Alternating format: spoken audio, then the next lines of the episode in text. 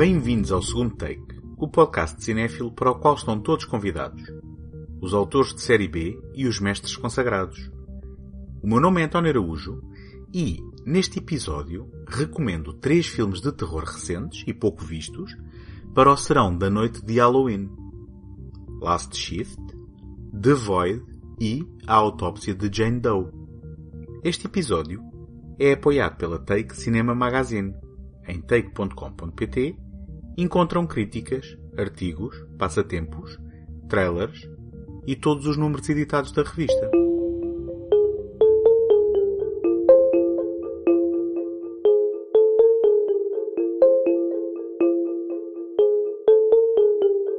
Em antecipação ao Dia das Bruxas, celebração cada vez mais conhecida pelo internacional Halloween, deixo-vos algumas sugestões para um grande serão de terror. Em vez de escolher filmes diretamente ligados com a data, escolhi títulos com pontos de contacto entre si, de forma a criar uma sessão tripla consistente e, acima de tudo, assustadora, bem ao espírito da véspera do Dia de Todos os Santos, feriado religioso ao qual se associou a festa pagã, com origem no antigo festival celta da colheita, o Samhain. O elemento em comum entre estes três filmes é o encontrar personagens solitárias ou em grupo, encurraladas num espaço físico, em confronto com forças para além da sua compreensão. Não obstante o estilo, esta premissa remete imediatamente para filmes clássicos de John Carpenter, e é um recurso narrativo pelo qual sempre nutri grande apreço. Outra afinidade é o orçamento. São exemplos de obras com orçamentos reduzidos que encontram formas originais de tirar o maior proveito possível dos parques recursos com o objetivo de evocar fortes emoções. Com exceção óbvia de um dos títulos, que conta com caras conhecidas no elenco e efeitos visuais por computador, mas que ainda assim não beneficia dos bolsos largos das grandes produtoras de Hollywood. Resumindo, recomendo três filmes de terror pouco vistos que, muito embora não sejam obras-primas, merecem ser descobertos, pois são evidentes resultados de entusiasmo, paixão e respeito pelo género.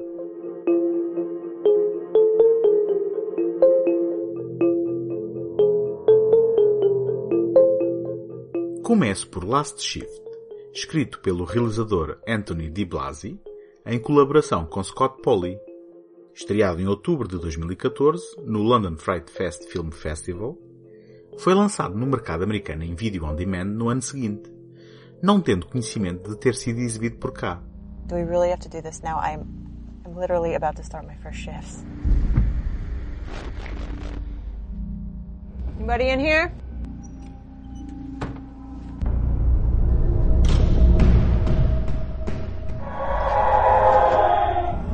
You are the lucky rookie to work the very last shift in this mausoleum.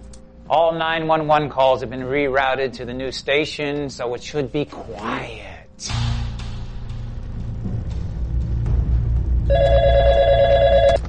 Sanford Police Department. Help me.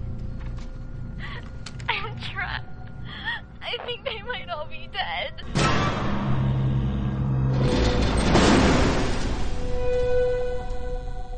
Jessica Lauren, a atriz Juliana Arcavi, é uma polícia novata que recebe como primeira missão o último turno numa esquadra que vai ser permanentemente fechada.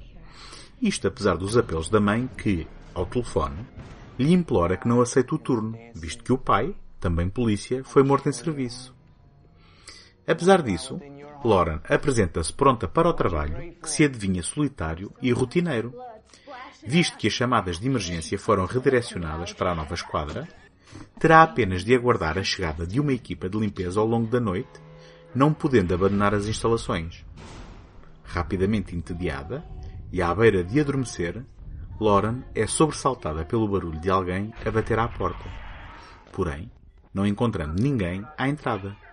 A partir deste momento, uma série de acontecimentos improváveis, incluindo repetidas chamadas de emergência e uma rapariga em apuros, bem como estranhas aparições na esquadra, colocam a sanidade de Lauren em causa, ao mesmo tempo que vai desvendando a verdade sobre o aprisionamento naquele mesmo sítio de uma família assassina por uma equipa de intervenção da qual fazia parte o seu pai. Taking care of kids and loving your wife. I do what I do because it is right. You ever hit a girl right in the face with a baseball bat? We dressed ourselves in a cloak of She didn't even look like people anymore. Face swollen, teeth knocked up inside her forehead. It got me excited.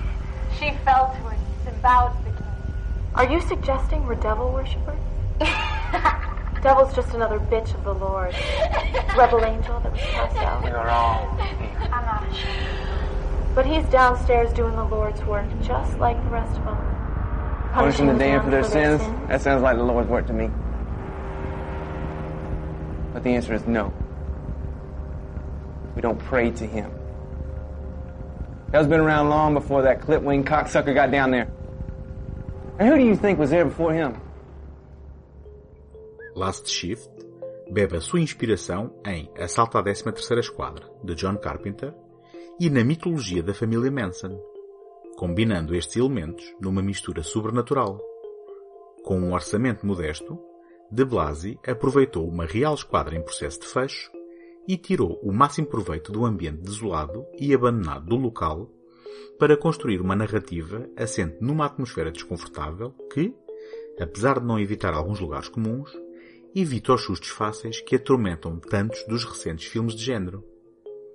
Apesar do visual artesanal dos minutos iniciais, Juliana Arcavi vai convencendo numa interpretação solitária que tem de carregar o filme às costas.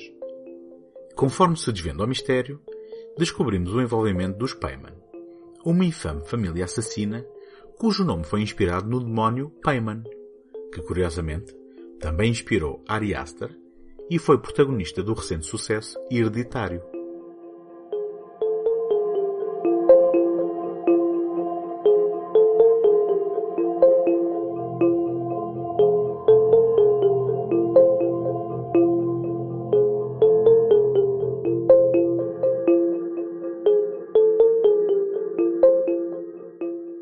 The Void é uma produção canadiana, escrita e realizada pela dupla Steven Kostansky e Jeremy Gillespie, que estreou em 2016 nos festivais Fantastic Fest e Toronto After Dark Film Festival, e teve distribuições limitadas no ano seguinte no Canadá, Reino Unido e Estados Unidos da América.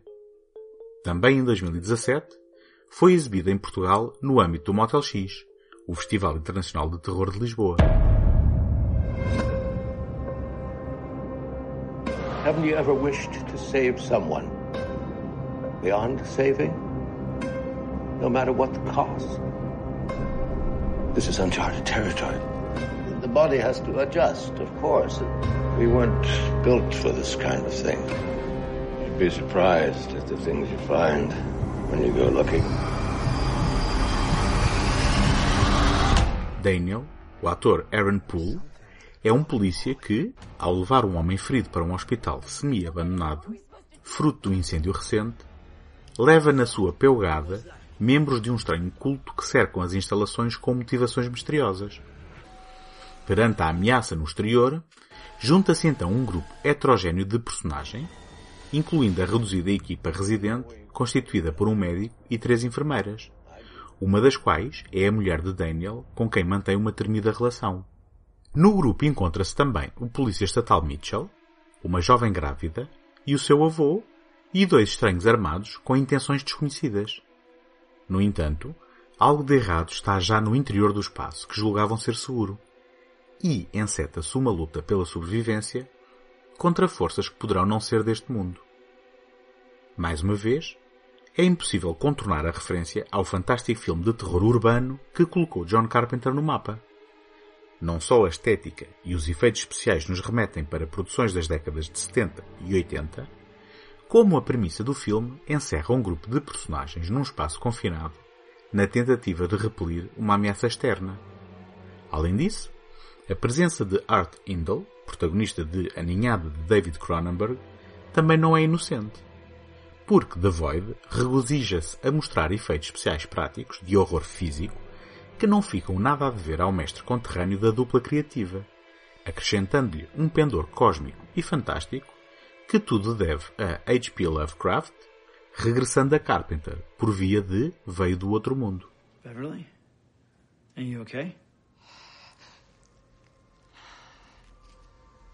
Beverly, what?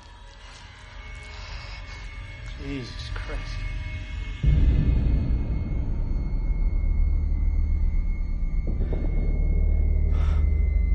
Fuck are you doing, Beth? Beverly? This isn't my face. What? Bev. No, no, don't do that. Bev! Put the scissors down. Look at me! Bev, okay, stop. It's not me. No, no, no, don't do that. Bev. Can you help me? Bev, Bev, stop. No, no, no, no. Beverly, stop! A mais-valia de The Void é mesmo a violência gráfica que oferece em doses generosas em eficazes cenas de crescente tensão. É refrescante ver um filme moderno assumir de forma descomplexada os seus efeitos especiais práticos, evitando o recurso aos malfadados jumpscares e depositando plena confiança na encenação de momentos horripilantes e viscerais para chocar o espectador pela força das suas imagens. Sobra a sensação que o excesso de ideias prejudica a história, tornando-a confusa e inconsistente, e que o segundo ato perde um pouco o fulgor narrativo do arranque, retirando alguma da ameaça que poderia ter sido sublimada por uma definição mais clara e coerente do seu universo. Ainda assim, é de louvar a ambição de um filme desavergonhadamente gore, que começa no universo dos perigosos cultos praticados em seitas obscuras e que acaba no domínio da mais pura ficção científica.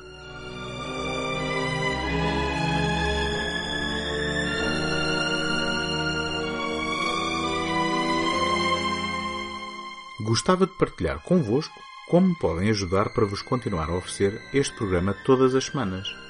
Ter visibilidade no Apple Podcasts ou no Spotify é uma componente muito significativa para o sucesso de qualquer podcast. E, para isso, conto convosco para lá subscreverem, gostarem ou deixarem uma classificação positiva. Agradeço-vos desde já toda a ajuda que puderem dar. Não se esqueçam que, em segundotake.com, encontram um arquivo de todos os episódios deste programa.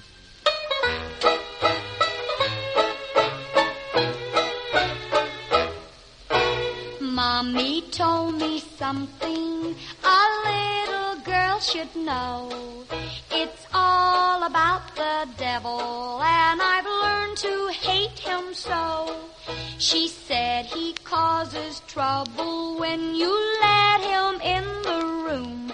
He will A Autópsia de Jane Doe é o filme que marca o salto para o mercado americano de André Ovredal, depois do sucesso internacional de Trollhunter, produzido na sua Noruega natal.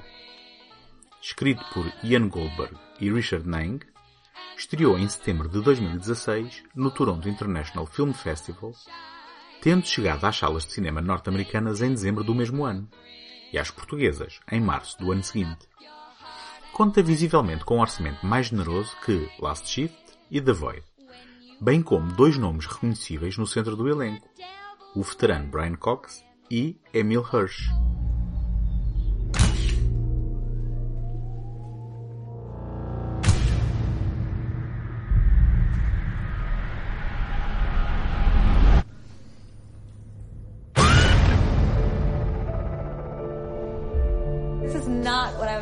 Expecting.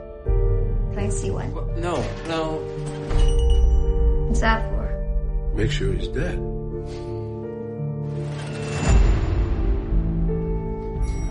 Sheriff. What happened? No ID. No fingerprints in the system. For now, she's a Jane Doe. He needs my help right now. 11 o'clock, I'm all yours. Subject is in her mid to late 20s.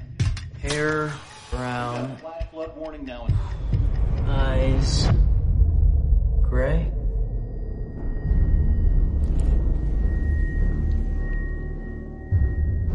What happened to you? First, Tommy e Austin Tilden, Cox e Hirsch como pai e filho, são uma equipa de médicos legistas. Depois de um dia de trabalho rotineiro, Austin planeia uma saída com a namorada, Emma. No entanto, adia a hora do encontro para ajudar o pai quando o xerife chega com o misterioso corpo de uma jovem não identificada encontrado no local de um sangrento homicídio múltiplo. Apesar da descoberta recente, a nebulosidade dos olhos do cadáver sugere que ela está morta há vários dias. Ao darem início à autópsia, rapidamente ficam confusos. Não há sinais externos visíveis de trauma, mas os ossos dos pulsos e dos tornozelos foram quebrados.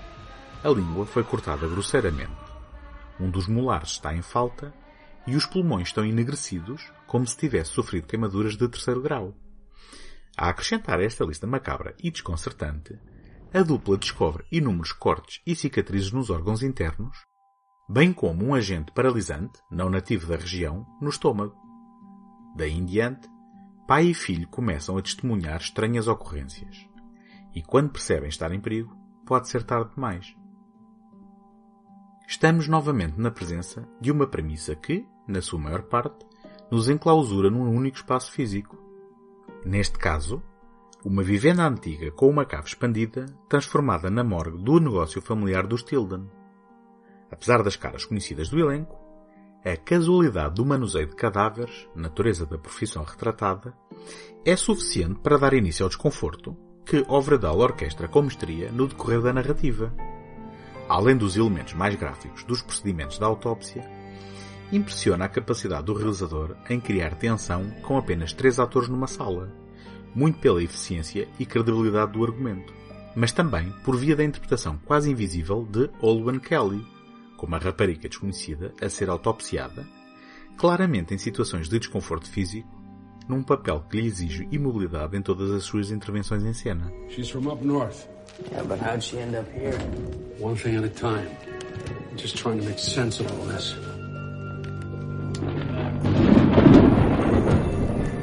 Gusts are now being reported at up to 60 miles per hour. Rain expected to top three inches within the hour. This one might be a bigger deal than we were led to believe. Dad, how about we just finish this in the morning?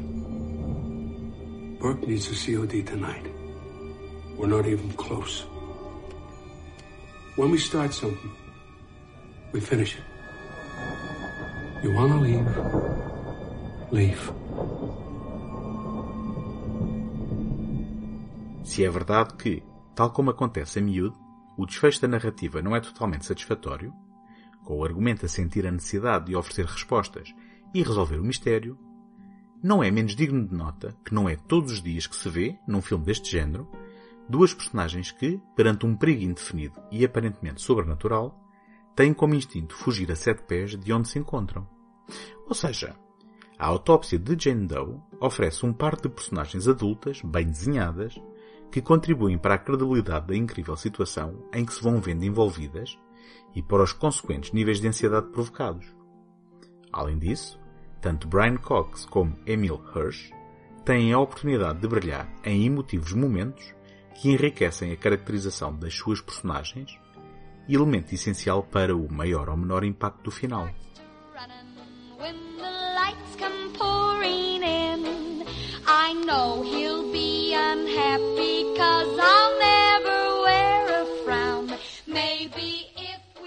Se gostam de abrilhantar o Dia das Bruxas com experiências cinéfilas de emoções fortes, e se gostam de narrativas que aprisionam as personagens num local contido, lançando-lhes ameaças sobrenaturais, então experimentem estas sugestões e reservem já para a vossa sessão Last Shift, The Void e a autópsia de Jane Doe.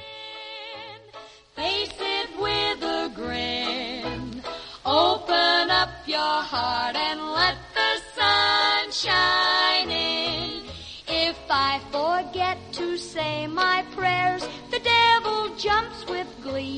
But he feels so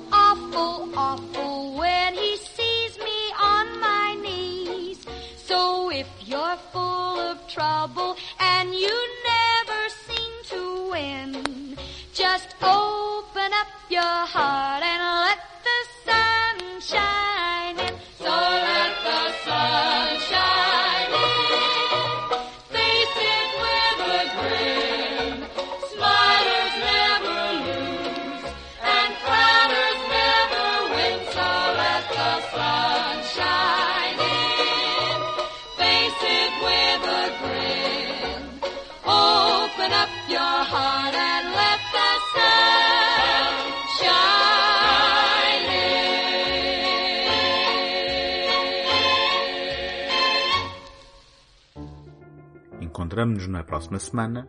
Até lá, boas fitas!